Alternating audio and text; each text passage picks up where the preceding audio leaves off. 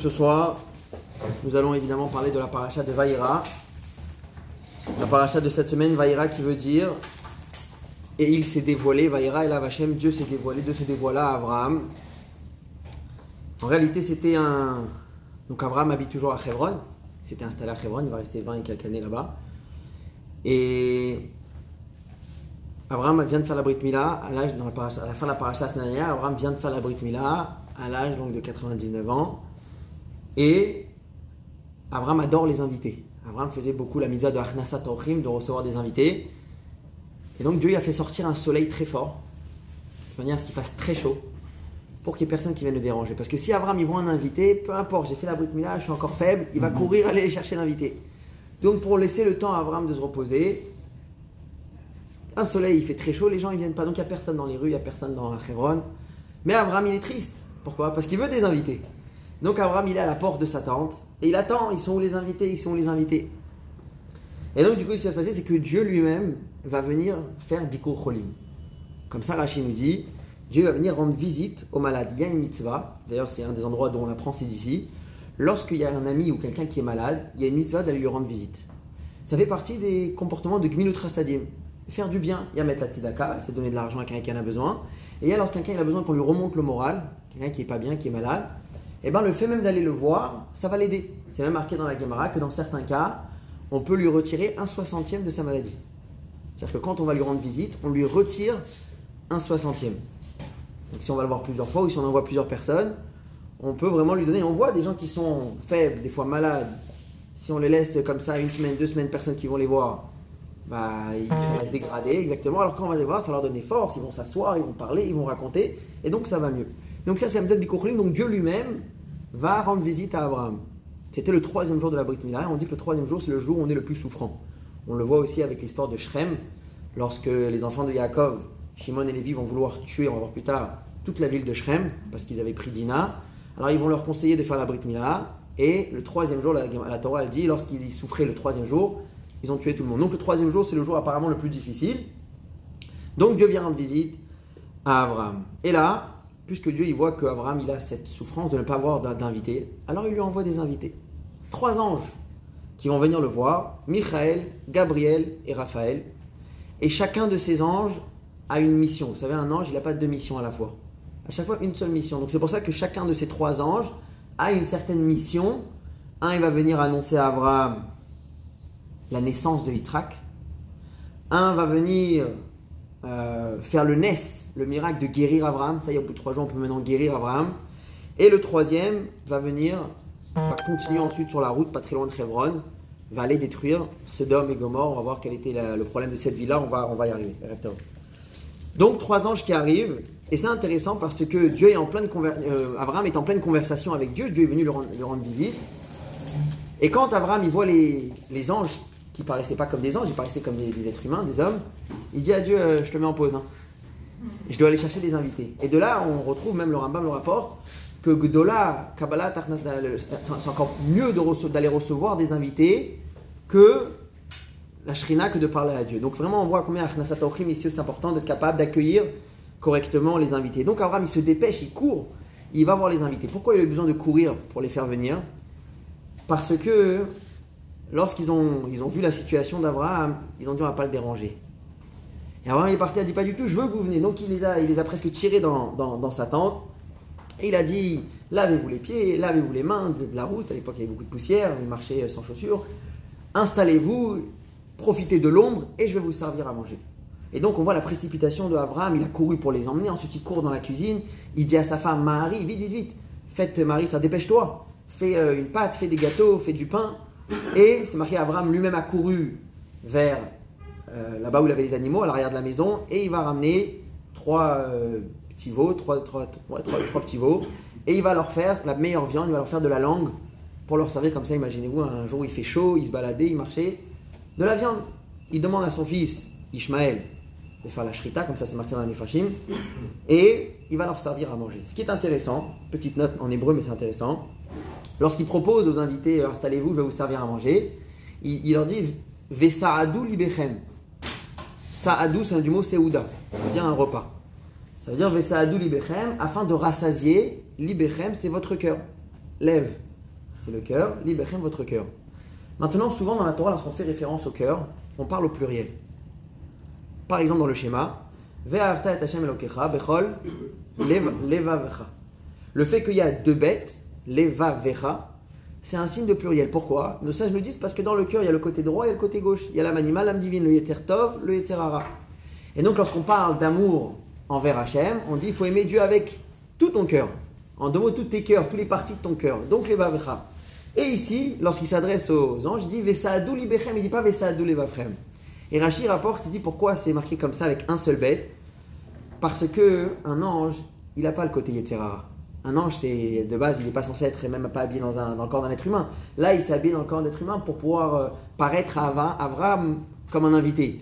Mais de base, il n'a rien à voir avec le monde matériel, c'est quelque chose qui est purement spirituel. Donc le côté euh, mauvais penchant, etc., il ne l'a pas. Donc c'est pour ça que la Torah elle dit Vesadou libechem et pas levafrem. C'est une petite note, mais c'est intéressant.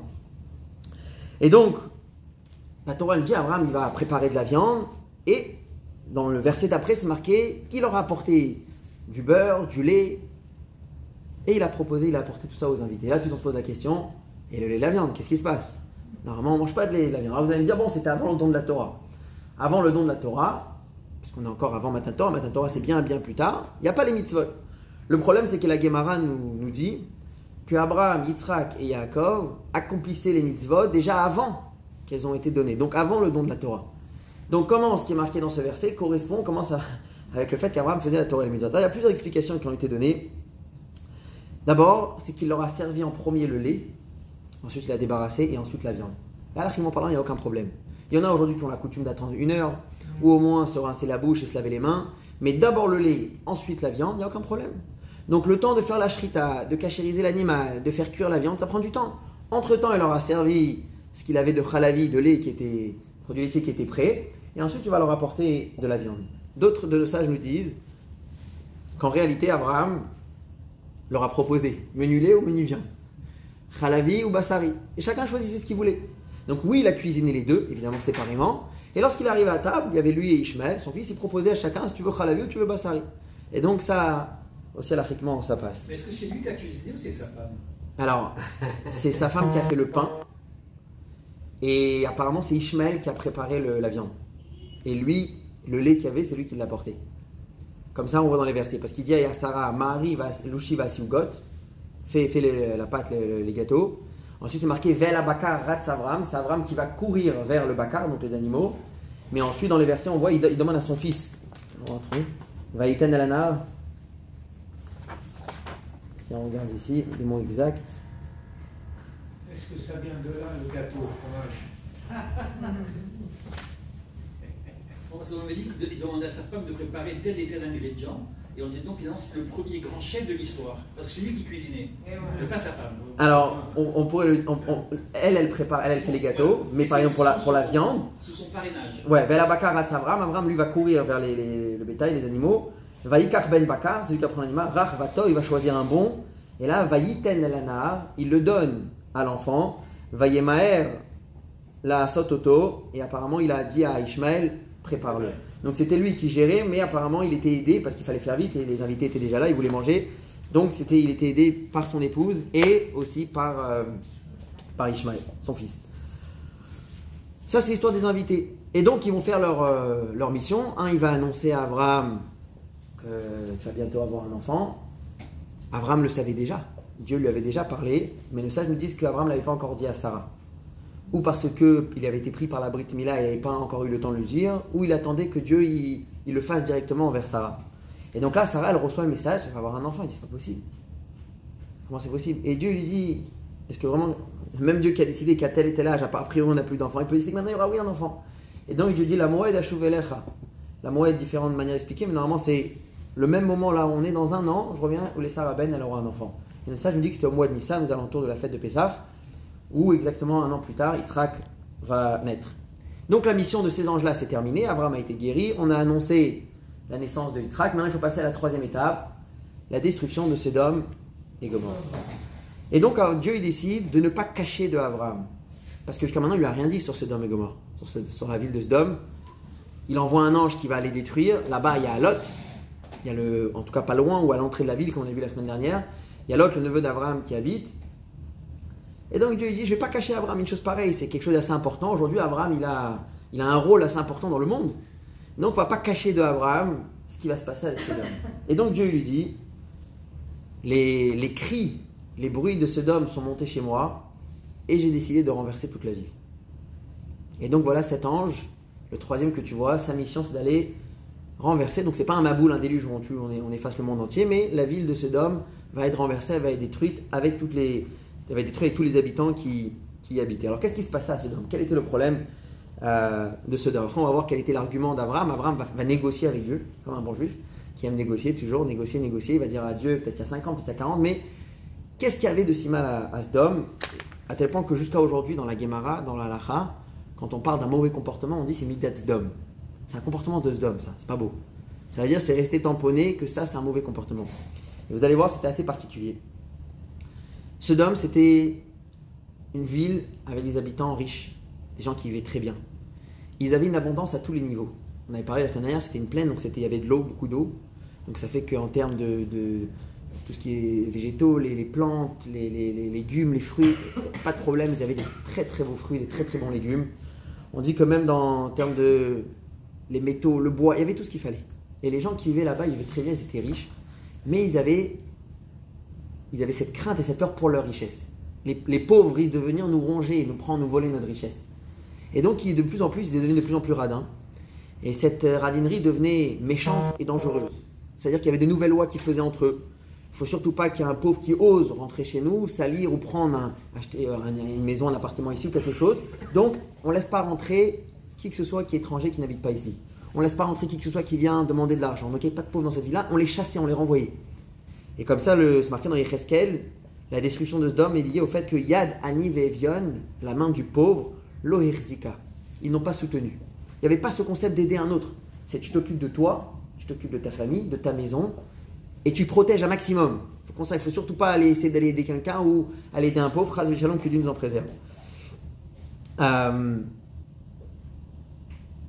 à tel point que la, Mishnah dans ma Pirkei Avot nous dit quelqu'un qui dit ce qui est à moi est à moi, ce qui est à toi est à toi. Là-bas, la Mishnah parle de plusieurs niveaux. Comment on peut être euh, la Israël avec un ami. Il y en a un qui dit ce qui est à moi, il est à toi aussi. Et ce qui est à toi est à toi. Ça, c'est très beau.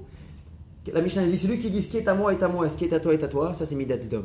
Parce qu'en réalité, la cruauté qu'il y a eu par la suite, comme on va voir tout de suite, a commencé. La cruauté, en général, quand quelqu'un devient très cruel, ça n'a pas débuté comme ça. Ça a commencé avec une certaine idéologie, il y avait un point de départ qui s'est dégradé et, on est tombé là-dedans, des fois sans même réaliser, presque trop tard.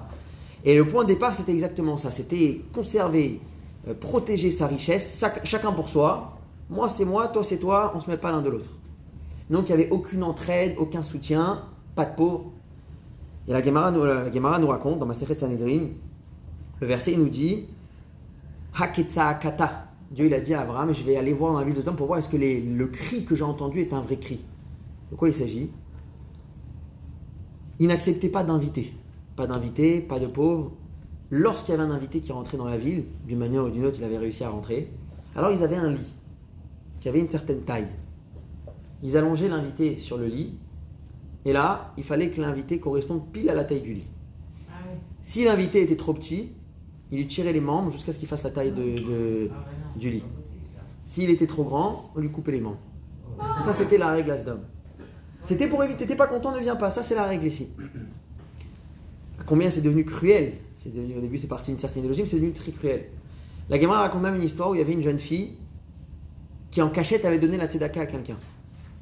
Elle avait caché, dans sa, dans sa gourde elle avait caché quelque chose à manger ou d'argent. Elle était partie donner à manger à quelqu'un. Lorsqu'ils se sont, ils se sont rendus compte qu'il y a quelqu'un qui, n'habite pas ici, qui ne fait pas partie de la ville, normalement il meurt, parce qu'on ne lui donne pas à manger. Allez, 2, 3, 4 jours, c'est fini. Personne. Il y avait, c'était sûr que personne ne donne à manger. Lui, il tient. Comment il tient? C'est quelqu'un qui donne. Ils ont réussi à repérer que c'était elle. C'est marqué qu'ils l'ont entourée de miel. Ils l'ont posée au-dessus de la muraille. Et elle s'est fait dévorer par les abeilles. Et c'est ça que Didier Aketa Akata, je veux aller vérifier cet hurlement, ce cri que j'ai entendu. Au début, au début, le verset, il parle au pluriel.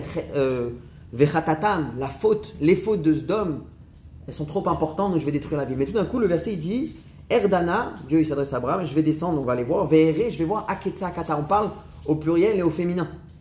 C'est le cri de cette jeune fille qui s'est fait dévorer par les oreilles par cette cruauté, cette méchanceté des gens de, de Sdom. Donc ça c'était l'histoire de Sodome. Est-ce qu'il y a des débauches aussi, non À Sodome et Gomorrhe? Ouais. Ouais. C'est ça. Il y avait de tout, mais ça c'était vraiment le. Et donc, Abraham, lorsqu'il entend cela, ça lui fait de la peine. Il dit peut-être qu'on peut essayer de leur faire faire teshuva, est-ce qu'on peut essayer de faire quelque chose? Donc il dit à Dieu, comment toi tu vas aller retourner? Et c'était pas qu'une ville, en réalité c'était cinq. Tous les petits villages qu'il y avait à côté aussi. On parle de Sodome parce que c'était la plus importante. En réalité, il y avait aussi à côté euh, les autres villes. Comment toi tu vas aller détruire toutes ces villes-là? Alors peut-être qu'il y a des gens qui sont justes, peut-être qu'il y a des gens qui n'ont pas fauté. Alors c'est injuste. Est-ce que la personne qui est censée faire la justice sur terre va faire une telle injustice? Et donc je demande, comme ça Abraham dit à Dieu, je demande que s'il y a 50 Ah, c'est ça. tzadikim, c'est-à-dire quoi 50 justes, 50 personnes qui n'ont pas fauté, qui correspondent à un minyan par ville, 10 par ville, s'il te plaît ne détruis pas. Et Dieu il dit ok. S'il y a un minyan par ville, 10 par ville, je ne détruis pas. Et là Abraham il continue, il dit mais j'ai encore une petite chose à demander. Peut-être qu'il n'y aura pas à 10 par ville. Peut-être qu'il n'y aura que 9 par ville. Mais bon, 9 par ville avec Dieu, ça fait 10 au minyan. Donc ça peut passer. Et Dieu dit, allez, s'il y a 9 par ville, j'accepte aussi. Ensuite il dit, peut-être qu'il n'y aura pas 9. Peut-être qu'il y aura en tout que 30. Alors peut-être on peut sauver au moins, si on arrive à trouver 30, ça fait 10 pour 3 villes. Alors ces 3 villes, on peut les sauver. Et comme ça, il négocie, il négocie. À chaque fois, on voit les langages où il s'excuse, il dit, je suis rien devant Dieu, je suis comme une poussière, mais je voudrais quand même demander. Et il arrive à obtenir jusqu'à 10. S'il y a 10, C'est le mignon. pour au moins une ville. Et il n'y avait pas 10, même pas pour une ville. Et donc, Sodome et Gomorre être, vont être effacés. Et là, dans, le, parmi, dans, cette mission d'aller détruire Sodome, il y avait aussi sauver Lot. Lot qui était le neveu d'Abraham, que la semaine dernière on avait vu où s'était séparé. Au début, il était collé à Abraham. Et à un moment, Abraham, il a dit, il faut choisir, viens, on se sépare. Tu as tout le monde devant toi. Si tu vas à droite, je vais à gauche. Tu vas à gauche, je vais à droite. Et d'un côté, il y avait la terre d'Israël, où Abraham il est, Hebron, où Lot aurait pu choisir d'aller dans cette direction. Mais on sait très bien qu'ici, on a vu la semaine dernière, on a du mal avec la pluie. Il faut toujours prier pour la pluie. On a dû trouver des technologies pour arroser les plantes, euh, les champs constamment. À l'époque, il n'y avait pas tout ça. Donc c'était une terre où, voilà, on voit dans la Torah, il y a souvent la famine. Alors qu'à côté, il y avait la plaine du Jourdain là-bas où il y avait tout le temps de l'eau. Ce qui, c'était pas ce qui manquait, c'était très vert. Et donc, il avait choisi cet endroit-là. Et maintenant, il est entouré de, de gens euh, de Sodome. Et la ville de Sodome va être détruite. Mais par le mérite d'Abraham, Lot va être sauvé. Et donc, les, les anges vont aller à Sodome. Et la première chose qu'ils vont faire, c'est aller chez Lot. Lot qui avait vécu un peu avec Abraham, on avait expliqué qu'il avait grandi un peu chez Abraham parce que son père était mort très jeune. Il connaissait la Orchim, comment accueillir les invités, quelque chose qui était interdit dans sa ville. On a dit, on ne reçoit pas d'invités. Mais lui, il avait vécu avec Abraham, il connaissait ça. Donc quand il a vu ces, ces anges arriver, il leur a dit, venez à la maison. Avait voulu, vous allez manger, vous allez dormir, un peu la même chose que Abraham, un peu différemment, mais moins il a voulu les recevoir. Au début, ils ont refusé. Ouais, Mais il était facile de. Ah, tu vas voir ce qui va se passer. C'est la suite de l'histoire. Donc, euh, il leur a dit rentrez à la maison et vous repartirez demain matin. Justement, on dit qu'il leur a dit vous repartirez demain matin. Normalement, tu prends un invité, tu lui dis pas la date de départ. Tu le prends, tu le reçois et puis quand il est prêt, il s'en va. C'est parce qu'il voulait dire ouais, je pense pas qu'ils vont venir pendant la nuit, mais par contre demain matin, ils risquent de, ils risquent de vérifier. Donc demain matin, vous partez. Ils savaient pas qu'il y avait cette mission et que quand les anges y partent, il n'y a plus de Sodome, c'est fini. Donc, au, dé- au début, il refuse. C'est marqué que c'est pour donner du mérite à l'autre, qui insiste, qu'il insiste, qu'il insiste. Parce qu'il insiste, il prend des risques et quand même il le fait. Il aurait pu dire bon, ils veulent pas, c'est pas grave, je laisse tomber. Ils finissent par euh, rentrer à la maison. Et là, très rapidement, il y a les gens de la ville qui viennent siéger, qui viennent entourer euh, la maison de Lot. On a entendu que tu as fait rentrer des étrangers. Sors-les nous, on va leur faire ce qu'on a l'habitude de faire aux, invités. Et Lot, il dit surtout pas, il veut pas. Donc il essaye de leur expliquer que c'est, c'est, pas, n'importe qui, c'est des anges. Je dis quels anges, qu'est-ce que tu racontes? Allez, sors. Et l'autre, il veut pas ouvrir la porte. Et ils insistent, et ils insistent, et ils insistent, jusqu'à ce qu'ils s'approchent à casser la, pour casser la porte. Là, ça devient même dangereux. Et donc la Torah nous raconte que c'est les anges qui ont dû intervenir et qui ont frappé, par, euh, ils ont aveuglé tous les gens qui entouraient la maison. Et là, ils ont compris qu'il y avait des anges, ils ont compris qu'il n'y avait pas n'importe qui, que ce pas juste des invités. Donc ils se sont euh, éloignés. Et là, ça y est, les, anges ont dit à Lot, c'est le moment de quitter, prends ta femme, prends tes enfants, il avait des deux filles, prends les gendres, apparemment les filles étaient déjà fiancées, on dit que pas marié mais c'était fiancé, et il faut se sauver. Et Lot avait grandi avec Abraham, donc l'éducation qu'il avait donnée à ses filles elle était aussi un peu plus raffinée que ce qu'il y avait autour. Mais les gendres, c'était des gens qui étaient là-bas du quartier. Donc quand euh, ils ont entendu, ouais, on va détruire la ville, ils ont dit, c'est quoi celui-là? Il croit des bêtises. Ils ont dit, ah l'autre, non, nous, on est bien ici, on bouge pas. Et l'autre, il dit, tu comprenez pas, c'est sérieux, il faut partir. Et les gens, ils ont dit, s'ils veulent pas venir, il faut les laisser. Mais il faut partir, c'est maintenant que ça se passe. Et donc, Lot a dit, il a pris sa femme, ses deux filles, et il se sauve. Et là, il a une demande. Avant de quitter, il a une demande. Parmi les cinq villes qui devaient être euh, effacées, il y avait une petite ville qui s'appelait Tsoar, ou Mitzar. Et il dit, s'il te plaît, celle-là, il n'y a pas beaucoup de monde, il n'y a pas eu beaucoup de fautes. Laisse-la, je voudrais aller là-bas. Pourquoi Lot, il a peur d'aller en Israël? Parce que normalement, les anges lui ont dit, va rejoindre Abraham en Israël, Hebron. Lot, il veut surtout pas rejoindre Abraham. Il veut rester pas trop loin de Sodome. Il veut rester à proximité, mais à un endroit qui ne sera pas touché par la destruction. De ça, je me dis quelque chose de très intéressant. Lot, il dit comme ça tant que je suis entouré de gens mauvais, le peu que je fais, je suis un tzaddik. Demain, si je suis à côté d'Abraham, qui est un très grand tzaddik, qui est un vrai tzaddik, quelqu'un de juste, quelqu'un de bon, la moindre petite faute que je vais faire, ça va être considéré comme quelque chose de un drame, quelque chose de très grave. Donc, je préfère rester ici pour ne pas avoir à faire trop. Donc, il dit s'il vous plaît, s'il vous plaît, laissez-moi une petite ville parmi les cinq, Tsoar, laissez-la moi, laissez-la. Et ils acceptent. Dieu accepte, on touchera pas à Tsoar, tu peux aller là-bas. Et donc, il reçoit, un- il reçoit un ordre des Malachim. Lorsque tu quittes, ne regarde pas, ne, ne te retourne pas pour regarder ce qui se passe. Il y a plusieurs raisons. Donc ça, je me dis, je regarde un petit peu, c'est intéressant. Parce que normalement, Lot, c'était pas un grand sadique. Il aurait pu lui aussi faire partie des gens de Sodome. Une des raisons pourquoi il a été sauvé, c'était par le mérite d'Abraham. Alors, c'est pas joli de regarder lorsqu'il y a des gens qui ont plus ou moins le même niveau que toi, qui sont en train de se faire, euh, se faire effacer, de se faire euh, massacrer. Et toi, tu vas, tu, quelque part, tu fais partie du même camp et toi, tu as réussi à échapper. Donc, c'est pas joli, tu regardes pas. Par, euh, par même par cavode envers les gens qui sont là-bas, tu regardes pas, t'avances. Ça, c'est quelque chose qui est. Une deuxième chose, ils avaient peur que. Parce que les, les gendres, ils sont restés. Lorsque je vois la ville qui commence à prendre feu, etc., je vais avoir. euh, je veux aller chercher les, les gens et qui risquent de retourner pour aller chercher et que lui aussi va euh, subir donc au feu.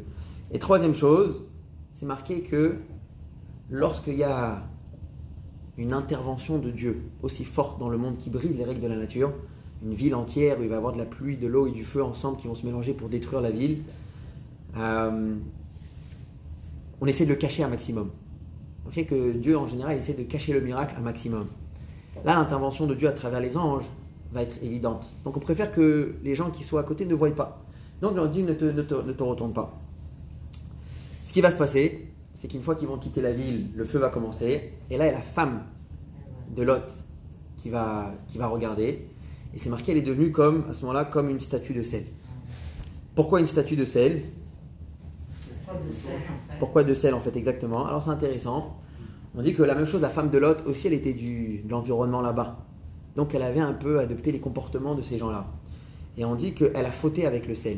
D'abord, lorsque les invités sont arrivés, et Lot a servi à manger, il a demandé à sa femme, viens, apporte le sel. Et elle, elle a dit quoi tu, Depuis quand déjà, déjà on a reçu des invités, c'est honteux, c'est pas normal, en plus tu veux leur apporter le sel, le luxe quoi.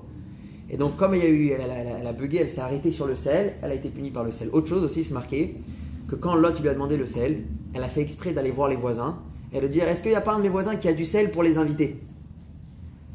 Pour bien annoncer aux invités qu'il y a des, pour bien annoncer aux voisins qu'il y a des invités, donc il faut faire quelque chose, mon mari il va pas bien. Et il y en a qui disent que c'est ça qui a causé que très rapidement, à peine ils sont arrivés, il y avait déjà du monde qui attendait euh, devant la porte parce que c'est elle qui est partie annoncer aux gens, aux voisins et donc euh, à la ville que Lot a fait rentrer des invités. Donc c'était par le sel, elle a été aussi, punie par le, par le sel. Ensuite, on a donc Lot qui va se sauver dans, la ville de Tzora.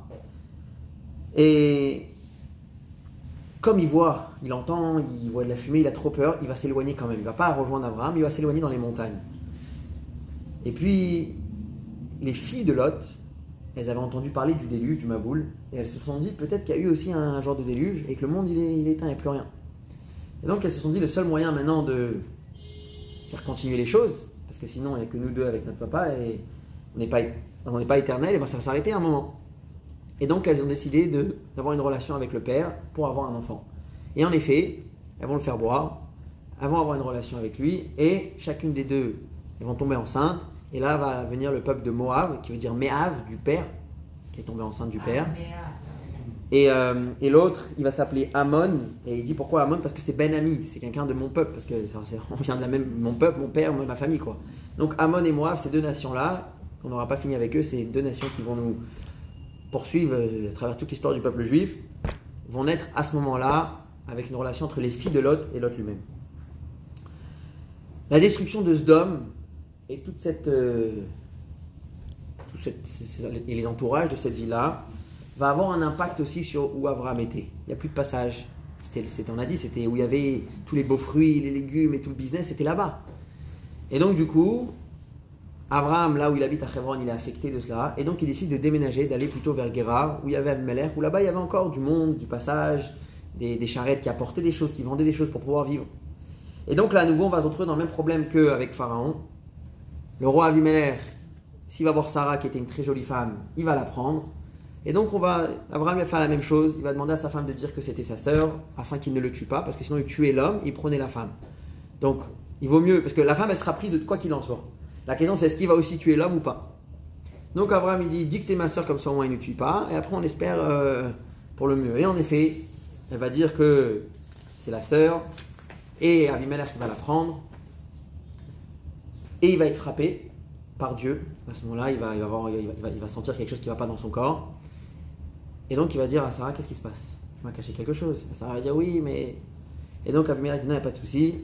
Et la différence entre Abimelech et Paro, Paro, il a dit à Abraham, prends ta femme et, et va-t'en, reste pas ici. Alors qu'Abimelech, il lui dit, prends ta femme, toute la terre, elle est ouverte pour toi, installe-toi, il lui a donné des cadeaux. C'est quoi la différence? Rachid il dit que la grossièreté de Pharaon, des Égyptiens, était beaucoup plus, euh, beaucoup plus importante, beaucoup, euh, bien supérieure à celle d'Abimelech. Et Pharaon, il savait que si Sarah reste dans les entourages, il va pas tenir, il va finir par la reprendre. Malgré qu'il sait qu'il a été puni, malgré qu'il a été frappé, il va finir par retomber et la reprendre. Donc il a dit, s'il te plaît, prends ta femme et va-t'en. Avimelech, il a compris que c'était pas pour lui qu'il allait être puni. Il a dit, bon, c'est pas pour moi. Vas-y, installe-toi, Bechavot, Baruch haba. Donc il y avait une différence de niveau de grossièreté entre les deux. Et donc ce qui permettait à Avimelech de garder Abraham et Sarah pas très loin de chez lui. À la suite de cela, euh, il y a la naissance de Yitzhak. Ça y est, enfin, Sarah, comme la promesse de Dieu, un an plus tard, elle est enceinte et là elle va donner naissance à un enfant. Et comme Dieu l'avait dit, tu appelleras Yitzhak. Yitzhak qui veut dire euh, rire. Et quelque part, c'était. euh, bon, Sarah, avait, elle avait ri quand, Dieu lui avait annoncé, c'était quelque chose qui lui paraissait bizarre, donc c'était quelque chose qui était étonnant. Mais en plus de cela, la simra que ça apportait aux parents, c'était aussi le concept de Yitzhak. Et le rabbi ramène, peut-être qu'un jour on fera un cours dessus, mais le rabbi ramène que, comme toute la naissance de cet enfant était au-delà de la nature, quelque part c'était le rire sur la nature. C'est-à-dire qu'il y a les règles limitées, et il y a quelque chose qui, est, qui dit que je rigole de ça, bien au-dessus de tout ça. L'enfant de Yitzhak, il, était, il pas né normalement. Donc c'est ça qu'on l'appelait Yitzhak. Et là, il va y avoir un problème, c'est qu'il y a Ishmael qui est déjà à la maison depuis un moment, il y a Yitzhak qui est en train de grandir, mais il grandit euh, en présence et accompagné d'Ishmael. Et Ishmael, son éducation n'est pas, comme la manière à laquelle il grandit, n'est pas au top. Et Sarah, ça ne lui plaît pas du tout. Sarah, ça ne lui plaît pas l'influence que Ishmael il a, la mauvaise influence que Ishmael a sur Yitzhak. Et donc, elle va demander à Abraham de renvoyer Agar avec Ishmael. Et Abraham, ça lui fait mal. Parce que de voir qu'Ishmael il grandit, euh, on dit Tarboudra, euh, pas correctement. Et Dieu lui dit Elecha Sarah, Shema Bekola. C'est le conseil de Shalom Bayit. Tout ce que Sarah elle te dit, écoute. Sarah elle t'a dit de le faire, alors il faut renvoyer euh, Agar avec Ishmael. Et donc c'est ce qui va se passer. Il va lui donner une gourde, il va lui donner à boire pour la route, et il lui demande de, partir. Agar va rencontrer un ange sur la route qui va lui dire ne t'inquiète pas, Ishmael aussi il aura une nation, vous n'allez pas mourir ici, il y aura, qui va être à la suite euh, la descendante de Ishmael. Mais comme ça, de l'autre côté, Yitzhak peut grandir tranquillement. À ce moment-là, il va y avoir une alliance. Parce qu'Avimelech, il réalise qu'Abraham, il est béni, euh, il y a des brachot de tous les côtés, partout où il arrive, il y a des bénédictions. Sa femme, elle a accouché alors que lui, il avait déjà 100 ans. Donc, il décide de faire une alliance avec Abraham. Je te ferai pas de mal, tu ne fais pas de mal, on reste en bon contact, reste avec nous. Et donc, Abraham accepte de faire cette alliance. Et à la fin de la paracha, on a la Kedat Yitzhak. La Kedat Yitzhak, qui est tout d'un coup, Dieu, il vient. Dixième épreuve et dernière épreuve, et on va parler de ça aujourd'hui, des épreuves d'Abraham. Et il dit à Abraham, Kachna et bincha, prends ton fils. Lequel? Et celui que tu considères ton fils unique. Abraham dit, bon, peut-être que j'ai pas très bien compris. Asher Afta, celui que tu aimes. Bon, j'aime les deux, et voilà, comme ça, il n'y a pas de doute. Voilà. Et il faut va au mont du Moria, et là-bas va aller au Sham Léola. Tu vas en faire un korban tu vas sacrifier Yitzhak. Abraham, il ne pose pas de questions. Malgré que normalement, n'importe quel parent, d'abord, il aurait refusé. Mais pourquoi et comment? Mais même un tzaddik comme Abraham, il aurait pu dire à Dieu Mais attends, tu m'avais promis. Tu m'as dit qu'Ibé Yitzhak, Ikaré le Chazara, ta descendance sera par Yitzhak. Et si, si, si j'en fais un sacrifice, ça va être quoi ma descendance? Elle va être où? La semaine dernière, tu m'as dit Il sort de chez toi, regarde les, les étoiles, tu n'arrives pas à les compter. Ta descendance aussi, tu pourras pas les, la compter. Il y en aura tellement comme les étoiles. Mais si je tue Yitzhak, il n'y a pas de continuité, il n'y aura rien. Mais il pose pas de questions. La Torah nous dit Vayashkem Avram Babok. Avram, il s'est levé tôt le lendemain matin. Et de là, on apprend que Zrizin Magdimin les mitzvot. Que ceux qui aiment se précipiter, ils font les mitzvot le plus rapidement que, que possible. On va pas laisser pour plus tard. Par exemple, c'est marqué que la, la de Brit Mila, il faut faire au huitième jour. Le huitième jour, c'est marqué quand Je peux le faire le matin, je peux le faire le soir. C'est marqué Zrizin Magdimin les mitzvot. D'Avram, on apprend qu'il vaut mieux le faire le plus tôt que possible. La seule chose, c'est qu'il y a un autre élément des fois qui dit que s'il y aura plus de monde plus tard, alors ça prend le dessus, il vaut mieux qu'il y ait plus de monde et plus tard. C'est pour ça que souvent vous voyez des Brit Mila ou à 10h, 11h, ou des fois même à 4-5h en été. Des fois, ça permet aux gens de revenir du travail, on fait la Brit plus tard. Donc, Berov, Berov Amadot Melech, d'honorer avec plus de monde, c'est plus important que faire plus tôt. Mais globalement, on essaie de ne pas repousser la mitzvah parce qu'on voit Abraham, voilà, Vayashkem, il s'est levé tôt, il est arrivé, il a couru pour aller faire cette mitzvah qui est très dure à réaliser. Et donc, la suite de l'histoire, vous la connaissez, ils vont arriver à Ramoria, Abraham est accompagné de jeunes hommes, il leur dit attendez-moi ici, je vais monter avec Yitzhak. Il monte là-bas, il prépare l'hôtel, il met Yitzhak, et là. Il dit on va revenir. Ouais. C'était le on. Ah ouais, donc quelque part c'est marqué qu'il a une voix sans même euh, le savoir. Il arrive là-haut, il s'apprête à sacrifier son fils, et là, il y a un ange qui vient qui lui dit surtout pas, faut pas toucher à ton fils, c'était juste une épreuve, c'était juste un test. Qui a ta maintenant je sais qui est Relokimata que tu crains Dieu. Dixième épreuve, maintenant je sais que tu crains Dieu, on va voir pourquoi. Et donc, à la place, il y a un bélier qui s'est présenté, qu'Abraham il va le faire, et il va faire le sacrifice à la place, et donc il va en effet revenir avec Yitzhak. Et tout à la fin de la paracha, on nous annonce la naissance de Rivka. On nous prépare déjà la paracha la semaine prochaine, comme Yitzhak et Rivka vont se marier, on nous annonce déjà un peu comment on est arrivé à, Rivka. Rivka qui va être la fille de Bethuel, qui vient de Nahor, qui était un frère de Abraham. Ça, c'est en résumé la paracha de la semaine. Maintenant, quelques petites choses intéressantes sur euh, quelques petits sur la paracha. On retrouve souvent dans la Torah où un personnage va être appelé par son nom, mais deux fois. Abraham, Abraham. On retrouve aussi Yaakov, Yaakov. On retrouve dans la Torah. Par exemple, dans la Kedat qui lui a dit Abraham, Abraham. Et Rachid nous dit que quand on appelle comme ça deux fois, c'est un lachon riba. C'est quelque chose qui vient exprimer un, un amour particulier. Riba, c'est. Euh, Hein Affection, exactement. C'est un langage d'affection. Même en arabe. Même en arabe. En arabe aussi, voilà. Ah, Khabib. Ça veut dire c'est un langage d'affection. Quand on aime quelqu'un, on l'appelle Abraham, Abraham. On ne dit pas juste une fois Abraham, on dit Abraham, Abraham. Comme les Tunisiens, répète. Ça va, ça va. Fois. Donc Abraham, Abraham. Et on retrouve aussi chez Yaakov. Maintenant, dans toute la Torah, on ne retrouve pas que Yitzhak, son nom soit mentionné deux fois d'affilée. Abraham, oui. Yaakov, oui. Yitzhak, non. Pourquoi cette différence? Alors, c'est très intéressant. Nos sages nous disent, et d'ailleurs, par exemple, il y a d'autres fois, vous avez dans la Torah, vous avez le nom de Dieu. Vous savez qu'il y a plusieurs, plusieurs sortes de noms, il plusieurs noms de Dieu. Vous avez Kéli, qui veut dire mon, Dieu. Je ne le prononce pas entièrement parce que c'est normalement dit Eli, ça veut dire mon Dieu. Euh, vous avez le nom de Dieu qu'on connaît tous, Ado, etc.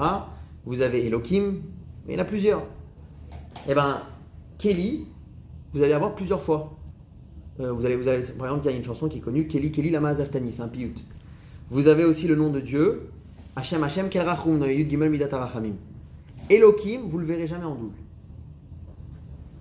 Pourquoi? Et en réalité, ça, ça correspond. C'est marqué qu'Abraham, il représente le chesed, la bonté. C'est marqué que Yitzhak représente la rigueur. Et Yaakov, Yaakov c'est la, la, miséricorde, Rachmanut, Rachamim, qui est un peu le pont entre les deux. Dans les noms de Dieu, chaque nom va exprimer une certaine facette, un certain aspect de Dieu. C'est marqué que Yudke Vavke, on retrouve aussi, c'est le, le concept de la Rachamim, la bonté, qui est lié aussi Elohim, c'est marqué que c'est la rigueur. D'avoir un double de chesed, de bonté, on n'a pas de problème. D'avoir un double de Rachamim, il n'y a pas de souci. Mais quand il y a de la rigueur, Il faut des fois un peu de rigueur, mais pas qu'il y en ait trop. Et donc c'est pour ça qu'on n'a pas quelque chose qui représente la rigueur en double. Vous verrez pas Yitzhak Yitzhak parce que Yitzhak représente la rigueur, une fois ça suffit. Vous verrez pas Elohim Elohim parce que Yudke Vavke oui, Keli oui, parce que c'est Chesed et Rachamim, mais pas Elohim parce que c'est la Gvura. Voilà pourquoi ni vous retrouverez Elohim Elohim deux fois, ni vous retrouverez Yitzhak Yitzhak deux fois qui se suivent. Une petite note intéressante. Et enfin, euh, avant de passer au concept des épreuves,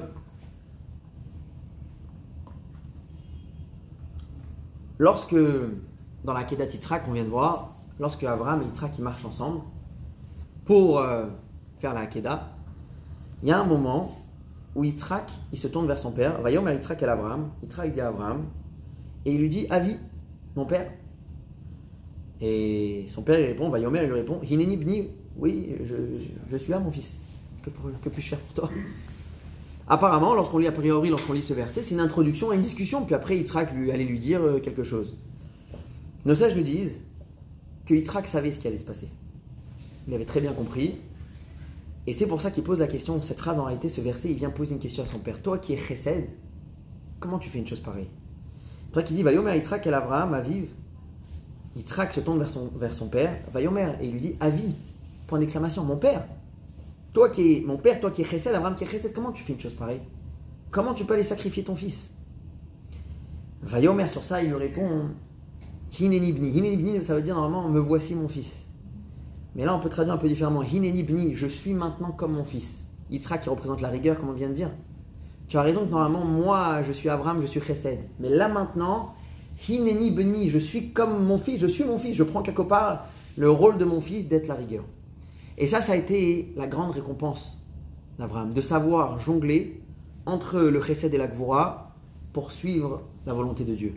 Comme on a dit, on est souvent capable de faire la volonté de Dieu ou de faire euh, du bien autour de soi lorsque ça correspond à, à notre nature, à ce qu'on a l'habitude de faire, à des choses avec lesquelles on s'identifie. Mais dès que ça dépasse un peu la boîte dans laquelle on se trouve, on dit ça c'est pas pour moi. C'est pour des gens qui sont plus comme ci, des gens qui sont plus comme ça. Abraham, il y avait une soumission et un effacement tellement, euh, un effacement total devant Dieu, que ce soit du chesed, que ce soit de la rigueur pure comme cet acte-là, il était capable de le faire, mais avec autant d'enthousiasme et de chaleur que lorsqu'il faisait du chesed. Pourquoi? Parce qu'il y avait une seule chose qui brillait dans sa tête, qui lui éclairait son, sa vie, c'était je veux faire ce que Dieu me demande. C'est du chesed, tant mieux, c'est en plus ma nature. C'est pas du chesed, c'est la même chose. Donc c'est pour ça qu'il dit à ce moment-là, quand son fils lui demande, mais papa, Avi, comment tu fais une chose pareille? Il lui dit, là maintenant, hi, béni, là je suis mon fils. En termes de midot, je suis plus chesed, je suis gvura parce que Dieu a demandé. Et c'est pour ça que la, la Torah nous dit, Dieu lui dit, Ata yadati, maintenant je sais, qui est lokimata, que tu crains Dieu. Pourquoi maintenant? Et tout ce qu'il a fait avant, ça suffisait pas pour le prouver? Mais là, il y a un élément qui s'est rajouté. C'est que jusqu'à maintenant, la grande majorité des choses qu'Abraham avait fait, c'était dans le chesed. C'était même quand il s'est jeté dans le feu, ou même quand Dieu lui avait dit de quitter, il a quitté. Quelque part, Dieu lui a dit Je vais grandir ton nom, donc on va continuer à, diffuser le nom de Dieu. C'est du chesed. Achnasat les invités, il a donné toute sa vie aux invités, même quand il, était souffrant, il allait recevoir les invités, mais il aimait faire ça. Là, sacrifier son fils, personne n'aime faire ça, surtout quelqu'un qui est 100% chesed. Et il avait aucun problème de le faire parce que Dieu l'avait demandé. Là, Dieu lui dit Ata Yadatim, maintenant, c'est un témoignage envers le monde entier que tu n'es pas juste là en train de faire ce qui te plaît, ce qui te semble être juste. Tu es complètement, totalement fidèle à Dieu. Ça, c'est pour les et mazim de la paracha de la semaine. Maintenant, revenons donc sur Abraham, 10 épreuves. La dernière, c'est celle de cette semaine, la Kedat Yitzhak, qui est a priori la plus difficile. Est-ce qu'on va essayer de comprendre ensemble pourquoi les épreuves? Qu'est-ce que Dieu veut obtenir avec ces épreuves? Pourquoi faire souffrir quelqu'un d'aussi bon, d'aussi gentil qu'Abraham? Quelqu'un qui diffuse le nom de Dieu sur terre, quelqu'un qui a été la personne qui a été la première à réaliser, déjà à l'âge de 3 ans, ensuite euh, 13 ans, ensuite 40 ans, qu'il ne faut pas croire aux idoles, qu'il y a des choses plus importantes. Et comme on a dit, il ne le fait pas seul, même quand il est à Haran déjà, lorsqu'il a quitté Urkazim, rappelez-vous, parce qu'il était poursuivi à Urkazim. Lorsqu'il s'installe à Haran, là-bas, il diffuse le nom de Dieu. Il appelle les gens et leur explique, tu vois pas qu'une idole, ça bouge pas, ça n'a pas pu créer le monde, c'est pas possible. Pourquoi un homme comme Abraham doit être autant éprouvé? Tant d'épreuves.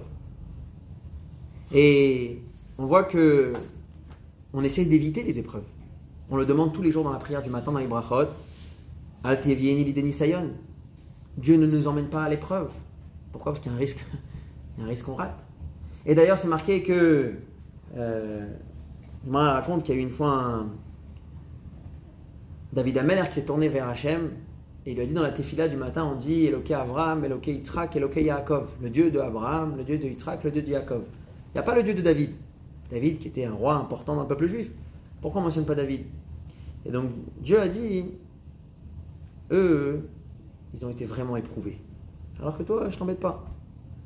Alors David a dit, bon, alors euh, peut-être que je prends une épreuve. Si après tous les juifs, à chaque fois, vous mentionnez le nom de David, c'est quelque chose d'énorme. Alors peut-être que je prends une épreuve.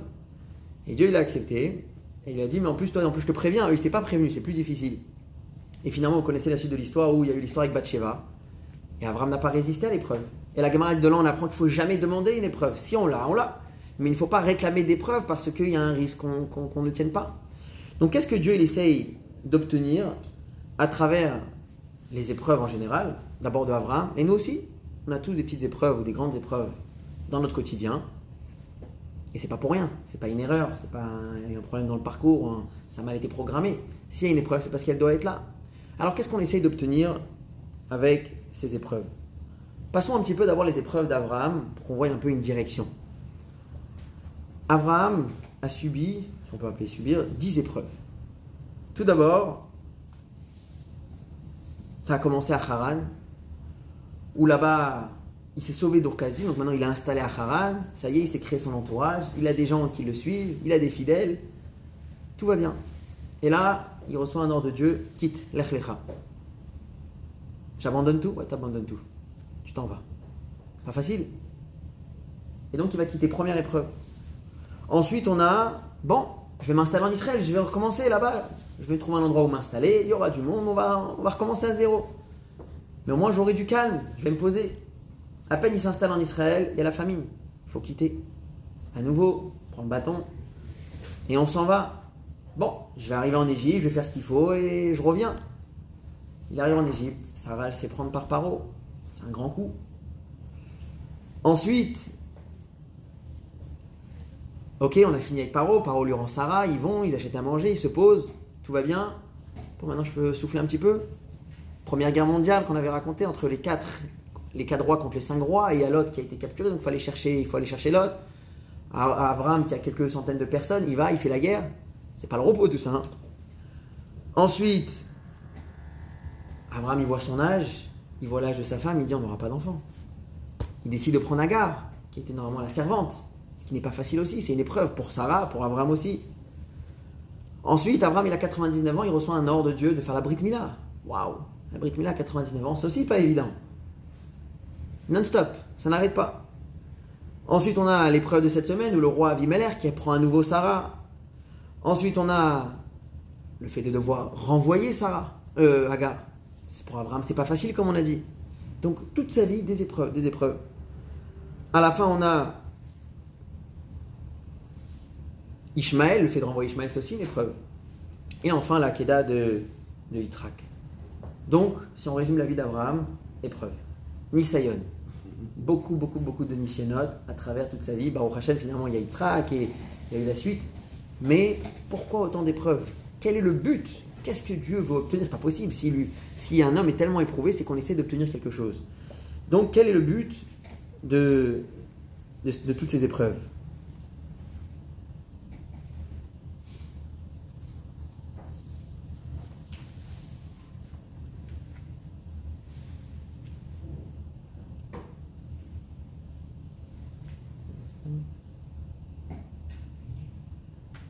Et comme on a vu, ces épreuves vont faire basculer, vont remettre en question à chaque fois des points essentiels de sa vie. Une fois, c'est sa réputation avec sa parnassa, lorsqu'il doit quitter. Une fois, ensuite, c'est sa femme, elle est chez Paro, chez Abimelech. Ensuite, c'est ses enfants. Et à la fin, c'est lui-même, parce que lorsqu'Abraham, à la fin, il doit sacrifier euh, Yitzhak, c'est mettre fin à toute son idéologie, puisqu'il n'y aura plus personne qui va, qui va continuer dans ce chemin-là. Donc c'est vraiment à chaque fois ça, ça remet en question. Parce que normalement, comme on l'a dit, on en a parlé la semaine dernière, l'homme des fois il va même se battre, même si c'est difficile à faire des choses, tant que ça correspond à, son ego, au moi. D'accord? En, général, ce qui nous pousse à faire les choses dans la vie, je vais être, même si c'est raffiné, je vais être quelqu'un de bien, je vais être quelqu'un qui réussit. On n'aime pas le fait de rater On veut être quelqu'un qui- qui est bon, qui fait du bien, qui réussit, quelqu'un de poli, quelqu'un de gentil. Donc, ça en général, c'est ce qui va nous pousser à se lever le matin, ce qui va nous pousser à aller au travail. Ça va nous pousser à faire plein de choses. Mais tout tourne autour de moi. Je rencontre même une histoire où il y avait une fois quelqu'un qui était, euh, mais qui était, à- il buvait trop, il buvait tout le temps, tout le temps, tout le temps, il devenu alcoolique, ça n'allait plus du tout. Et donc il décide de prendre une décision, il, il va faire tous les efforts possibles pour arrêter de, pour arrêter de boire. Et donc il rentre un soir à la maison après le travail, et comme d'habitude il sort pour aller boire. Et sur la route il se rappelle le scandale que sa femme lui a fait la veille, et il dit bon ça vaut pas le coup. Allez je rentre à la maison, j'ai pas envie de prendre encore une fois un scandale pareil. Donc il rentre, juste avant d'entrer à la maison il dit non, allez, c'est un petit kiff, on va boire un peu, un petit verre, qu'un verre. Et donc il retourne. Il dit non, je sais que si je vais aller, ça sera pas un verre. Ça je vais commencer par un, ça va faire deux, ça va faire trois. Laisse tomber, ma femme a fait un scandale, je rentre à la maison. Et il se bat, il se bat. Finalement, il arrive à rentrer à la maison. Et là, il est fier. Je me suis battu, j'ai gagné.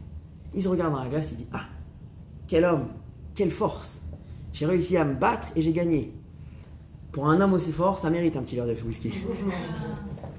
Et donc à niveau, il est, reparti là-dedans. Donc en général, tout tourne autour du moi. Le, le, Nisayon, à chaque fois, il pousse Abraham, il fait sortir Abraham. Donc quel est le but de Nisayon Pourquoi Dieu il donne à Abraham autant de, de, Et le- d'ailleurs, le- l'Admor Azaken dans le Tanya, il parle là-bas dans le chapitre 12 d'être capable de quitter son ego, de quitter le, le moi, le Hani, comme on appelle ça en hébreu. Et il dit, dans quoi ça va s'exprimer? Il dit Ligmol la chayavim tovot. Ne pas se mettre en colère quand quelqu'un me fait du mal. Il rajoute là-bas trois mots. D'être capable de faire du bien à ceux qui t'ont fait du mal. Et on dit que ces trois mots-là, Admor Azaken les a rajoutés après une histoire qui s'est passée avec ces deux de ses élèves. Il y avait deux chassidim qui étaient donc des élèves d'Admor Azaken, ils étudiaient la chassidut, mais ils, étaient dans les affaires. Ils étaient associés. Il y a un moment il y a eu une histoire, et il y en a un qui est parti dénoncer l'autre à la police, sur place. Et donc, son ami, on va lui donner le nom Shimon, a fini euh, en prison. Le temps est passé, Shimon est sorti de prison, et il a recommencé à zéro. Il a recommencé les affaires, la famille. Et du coup, les choses ont fait que la roue a tourné. Quelques temps plus tard, Reuven s'est retrouvé dans des grandes dettes. Il n'avait pas d'argent, il a fait des choses un peu illégales, et c'est lui qui s'est retrouvé en prison. Et normalement, la réaction de Shimon, c'est Chat, tant mieux pour toi. Tu vois, je savais que ça allait te retomber dessus. T'as voulu me mettre en tôle, et maintenant c'est toi qui, toi qui es derrière les barreaux. Et on dit qu'à ce moment-là, Shimon, il a eu de la peine. Lui qui avait vécu la prison, il a eu de la peine pour son ancien associé, Reuven. Il a pris sur lui de nourrir la famille pendant tout le moment où Reuven était en prison, et même lorsqu'il est sorti, il l'a aidé à s'en remettre. La Zaken était très très très impressionné de cette histoire, d'être capable vraiment, l'igmol, la c'est exactement ça, de pouvoir faire du bien à quelqu'un qui t'a fait du mal. Il a rajouté ces trois lignes-là, ces trois mots-là dans le Tanya, qu'être capable de se mettre soi-même totalement de côté, c'est non seulement supporter quand euh, on te fait du mal, c'est même capable de faire du bien à quelqu'un qui t'a fait du mal. C'est un très haut niveau. Donc, essayons de comprendre pourquoi Dieu euh, a, fait tellement, a donné tellement d'épreuves, a fait subir Abraham tellement d'épreuves. Alors, il y a une réponse qui est rapportée dans les livres, qui est le pshat, et ensuite on va donner quelque chose d'un peu plus profond, et on va tirer un enseignement très important pour nous. Où là-bas, ils font aussi appel à Hannah et ses sept enfants. On va l'histoire rapidement, peut-être un jour on aura plus de temps. C'était un peu à l'époque des Grecs, où ils voulaient absolument que les Juifs se prosternent aux idoles. Hannah avait sept enfants. Et donc le roi va prendre le premier enfant, va dire prosterne-toi, elle va dire non, elle va le tuer. Un, deux, trois. Et jusqu'au dernier qui est un enfant, et le roi il voulait pas le tuer, il lui a dit bon écoute je vais juste jeter ma bague par terre, tu la ramasses, en même temps tu te prosternes. L'enfant il dit je veux rien savoir, et donc le dernier aussi va y tuer. Là c'est marqué que Hannah a sauté sur, sur cette sur ce dernier enfant. Elle lui a dit quand tu montes là-haut, va dire à Abraham, toi tu en as sacrifié un. Tu étais prêt à en sacrifier un, moi j'en ai sacrifié sept. Ça veut dire que ça, ils nous disent qu'à travers l'histoire de Abraham, c'est lui qui a été le premier à nous expliquer à combien, lorsqu'on parle de s'attacher à Hachem, d'être dévoué à la Torah et jusqu'à où ça doit aller. Il fallait bien qu'il y en ait un qui nous montre l'exemple, l'exemple de dire il n'y a pas de limite. C'est être prêt à aller jusqu'au bout. Hannah qui a fait cette chose-là, elle a tout de suite pensé à Abraham. Elle a dit à son fils, le septième, quand tu montes là-haut, tu vas voir Abraham. Pourquoi elle a dit Abraham et pas quelqu'un d'autre? Parce que pour elle, le symbole du, sacrifice de soi, de soi-même, c'était Abraham. Ça a été le premier à montrer que dans son, dans son dévouement à Dieu, dans son effacement envers Hachem, il y avait zéro limite. Comme on a vu toutes les épreuves qu'il a subies. Et donc, il y en a qui veulent dire qu'Abraham a été autant de fois éprouvé pour bien marquer l'histoire du peuple juif, pour bien qu'Abraham marque le monde, euh, montrer aux nations et au peuple juif, à tout le monde, que lorsqu'on parle de s'attacher à la Torah et Mitzvah, de s'attacher à Hachem, il faut aller jusqu'au bout. Il n'y a pas de limite. Ça, c'est une première explication qui est, qui, qui est rapporté, le Moré Nevuchim, dans le guide des égarés, il dit des mots là-bas très impressionnants sur Abraham. Il dit le Odia Otanu, je vais lire et traduire, c'est pour nous faire savoir à nous, Gvul Ahavat Hashem, la limite qu'il n'y a pas concernant l'amour de Dieu et sa crainte. Veu Mouflag, parce qu'elle est très éloignée, mais Kol Masheshar, chez Avo Bimtsiut, autant on peut imaginer, dire, non, ça peut pas être plus que ça, bah, il n'y a pas de limite en réalité. Shteva Ben Ish Akar un enfant, qui, un, un homme qui n'a pas réussi à avoir d'enfant et qui rêvait d'avoir un enfant, Abraham. Quelqu'un qui était hon- hon- honorable, quelqu'un qui avait des grands moyens. Et finalement, on a choisi son enfant pour être la suite du peuple juif. Il va voir un enfant et il aime cet enfant, il va chérir cet enfant et il va aller sans aucun problème le sacrifier. C'est quelque chose qu'on ne peut pas imaginer, le Rambam nous dit. Et il dit avec ça, le Rambam, le, le- Avinu, il a mis la barre très très haute. Pour nous montrer, pour donner l'exemple à travers toutes les générations, mes chers amis, il n'y a pas de limite. Il faut y aller jusqu'au bout. Ça, c'est une première chose qu'on retrouve dans les Mephachim, mais je voudrais aussi m'arrêter sur une, deuxième idée. Une idée que le Rabbi a, mentionnée plusieurs fois. Donc, c'est une, une explication de la Chassidoute. Ce qu'on est en train de dire là maintenant, c'est que l'épreuve d'Abraham, en réalité, elle était pour nous. Pour qu'Abraham puisse nous montrer l'exemple à nous. Le Rabbi nous apprend que l'épreuve, elle était pour Abraham. Et lorsque nous avons une épreuve, lorsque nous rencontrons une épreuve, l'épreuve, elle est pour nous. Il y a aussi le côté exemple, il y a aussi l'éducation qu'on montre, mais c'est pas forcément ça le but. En premier plan, lorsqu'il y a une épreuve, le but c'est la personne qui est éprouvée. Parce que l'épreuve va nous pousser à aller en avant. L'épreuve va nous pousser à sortir de soi-même, à faire des choses qu'on pensait qu'on n'était pas capable. L'épreuve va nous pousser à se dépasser, se surpasser, et donc réellement s'attacher avec la chose. Je vais raconter une histoire, très belle histoire que j'ai eue. Euh, C'était encore l'époque, on est en Russie, l'époque de Staline. Dans toutes les écoles, tout ce qui était pratique de judaïsme, c'était interdit. Et il y avait ce qu'on appelait l'école, les, les, souterrains. Le grand-père ici, par exemple, il a fait le cheder souterrain.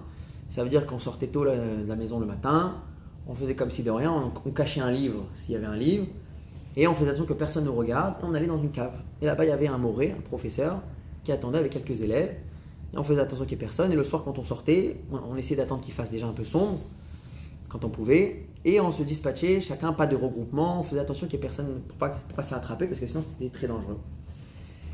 Et donc, il y a un enfant qui faisait partie de, de ce cheder, de cette école, qui est aujourd'hui le Chaliach à Londres, Chaliach en Angleterre en général. Et il raconte que un jour c'était le vendredi. Donc le vendredi on sortait plus tôt pour Shabbat. Donc il faisait jour. Il faisait pas sombre. On était en pleine journée. Et donc il y avait toujours le stress du vendredi. Est-ce que je vais réussir à arriver à la maison sans que personne me pose trop de questions? Et donc cet enfant, il sort de- du cheder, de l'école, un vendredi. Il a son roumache dans la main.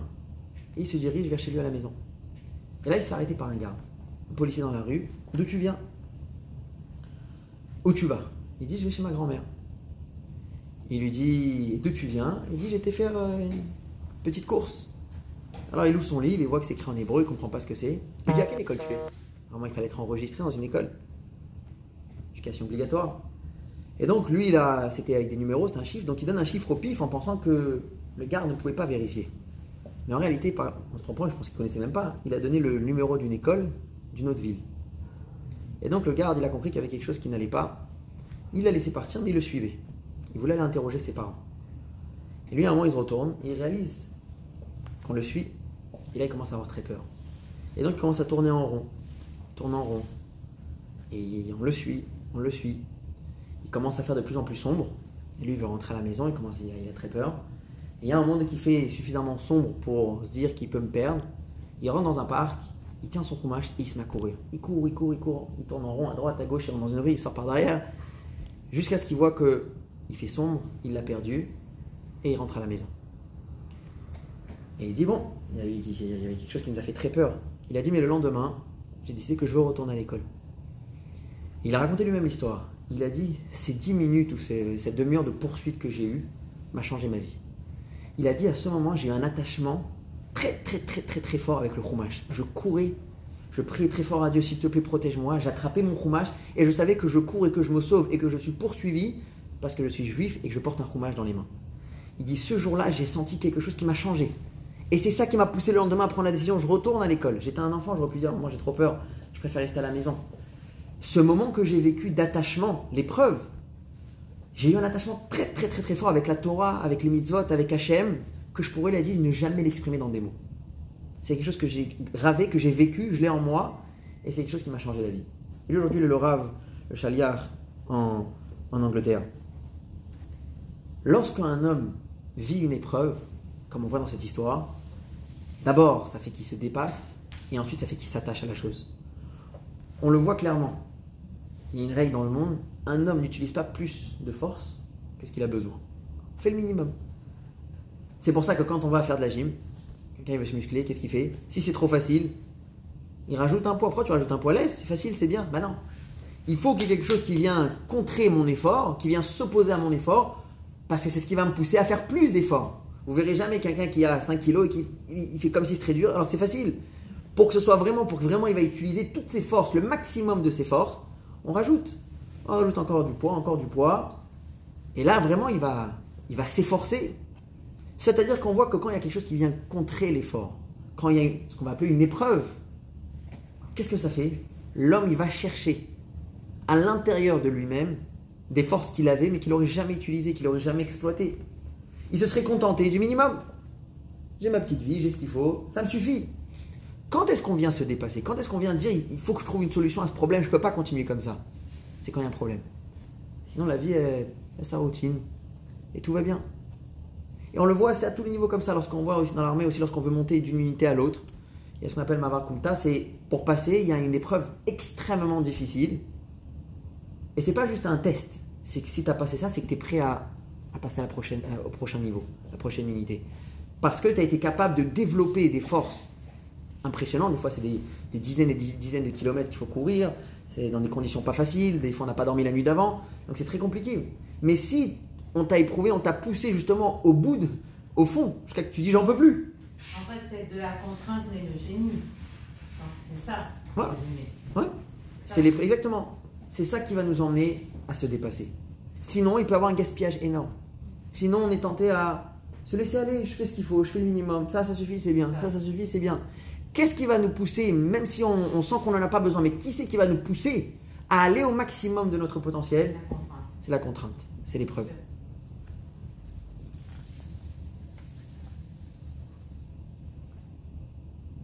Le rabbin, une fois, avait donné un exemple.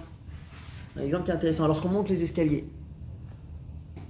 lorsqu'on est, est dans le passage d'une marche à l'autre, il y a un moment où on est sur un pied. Donc il y a un moment, si on peut dire, d'instabilité, on est déséquilibré un petit peu. Mais après, on se retrouve un niveau plus haut. Ça veut dire qu'il y a un moment où ça va être difficile, où on est un peu déstabilisé, il y a l'épreuve, il y a la contrainte, il y a quelque chose qui, vient contrer mes efforts, qui s'oppose à mes efforts, et je comprends pas pourquoi je suis éprouvé. Pousse, continue, continue. Tu vas te retrouver une marche plus haute.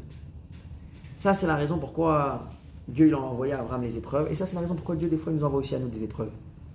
Parce qu'il voit que la personne, elle n'utilise pas son potentiel et c'est dommage. Il pourrait faire beaucoup plus. Il pourrait faire beaucoup mieux. Alors sur place, on est déstabilisé, on est perturbé. Pourquoi moi? Et c'est une épreuve. Et oui, c'est une épreuve, c'est difficile. Mais lorsqu'on on avance et on se bat, on arrive une marche plus haut.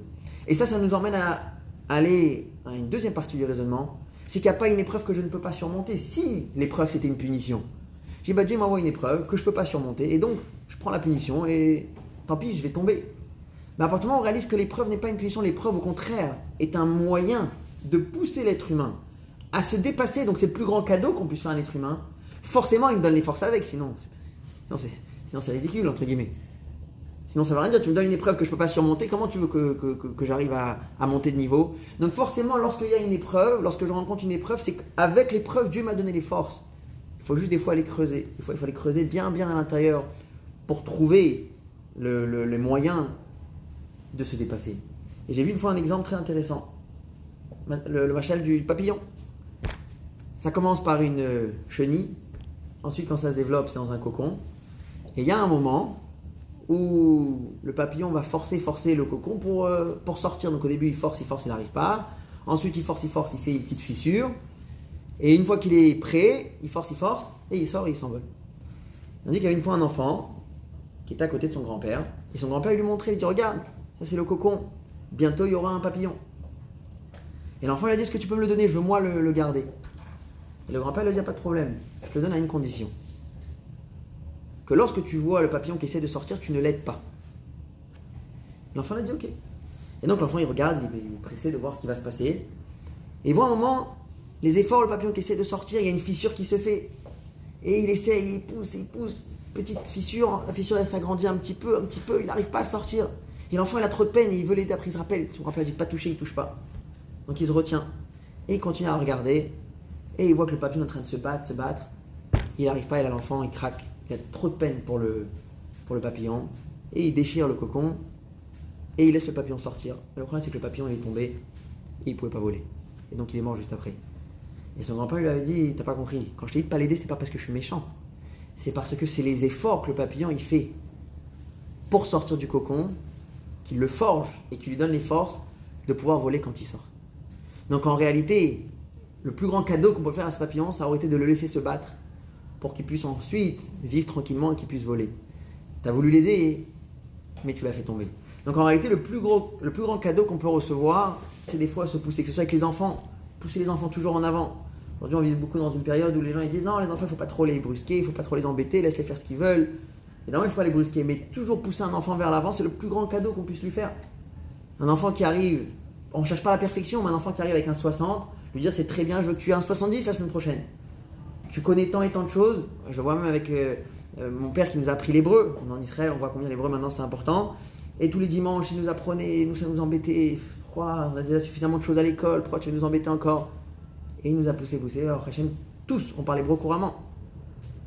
Pas forcément, parce que moi, je suis ici maintenant depuis quelques années, mais même ceux qui n'habitent pas en Israël parlent l'hébreu couramment. Donc ça veut dire qu'on voit que quand on, on s'habitue à, se- les enfants ou soi-même, toujours se dépasser, toujours dire ce, ce que je suis c'est bien, mais ça ne suffit peut-être pas. Des fois on est capable de le faire soi-même, mais souvent on a besoin d'avoir quelque chose en face qui nous pousse à se dépasser, sinon on ne fait pas soi-même. Juste finir avec quelque chose de très intéressant. La paracha la semaine dernière s'appelait Lech Lecha. Bon, beaucoup posent la question pourquoi Lech Lecha Non, tu dis Lech, d'accord? Si tu veux dire va-t'en, quitte, Lech, comme on a vu les drapeaux dernièrement, etc. Lech, d'accord? Donc pourquoi Lech Lecha Lech Lecha, si on veut ça veut dire va euh, pour toi. Et nos sages nous disent qu'on retrouve deux endroits dans la Torah avec Abraham on a Lech Lecha. On a le début de la paracha la semaine dernière, donc qui est le début de la première épreuve, où Abraham va quitter Haran. Et on a une deuxième fois, dans la paracha de cette semaine, au moment de la Kedat Yitzhak, où Dieu il dit à Abraham Prends ton fils Yitzhak, velech lecha el eretz Moria. À nouveau, va pour toi, ou on va tout de suite, vers le mont du Moria avec Yitzhak. Donc, comme si on a l'impression que l'épreuve est liée avec l'Ech Lecha. Parce qu'on l'a au tout début et on l'a tout à la fin. Et nos sages nous disent bien sûr que oui. L'Ech Lecha, Dieu est en train de dire pourquoi les épreuves Lecha. Le fait que je te demande de quitter maintenant donc l'épreuve, et d'ailleurs c'est un parcours qui va être long, on va, commencer maintenant mais ça va pas se terminer tout de suite. C'est Lecha, c'est pour toi. C'est pour que tu puisses monter de niveau. C'est pour que tu puisses t'élever. C'est pour que tu puisses exploiter ton potentiel. Et l'Echa, ça veut dire aussi à l'intérieur de toi-même. L'Ech va creuser à l'intérieur de toi-même pour trouver les forces que tu as déjà pour pouvoir surmon- surmonter cette épreuve. Et c'est pour ça qu'au début des épreuves et à la fin des épreuves, la Kedat Yitzhak, lorsqu'on parle à Abraham de l'Ech, on lui dit l'Ech Lecha. Parce que c'est pour toi et parce que c'est en toi. Et ça, c'est une notion nous, on peut prendre aussi au quotidien. Lorsqu'il nous arrive certaines choses, on ne demande pas des épreuves, parce que comme on a dit, après on risque de tomber. Mais lorsqu'on a une épreuve, il faut toujours essayer de réfléchir comment je peux utiliser cette épreuve, ce moment d'instabilité, parce qu'il y a un moment, on a dit, on n'est que sur un pied, pour me retrouver demain ou dans une semaine ou dans un mois, une marche ou un étage plus haut. De se dire, je suis pas là, on m'a pas mis ça, c'est pas un piège. Personne n'est là pour me faire glisser ou me faire tomber, on est là pour me faire évoluer. On est là pour me faire avancer. D'ailleurs, Nisayon en hébreu, pour finir, le mot Nes, c'est le, c'est le, le, le drapeau qui est au-dessus de- des bateaux. Nes, c'est, c'est- c'est miracle. Mais Nes, c'est aussi le, le drapeau qui est au-dessus de- de- des bateaux. Ça s'appelle un Nes. Parce que c'est quelque chose qui nous permet de monter très très haut. Shavuot Tov.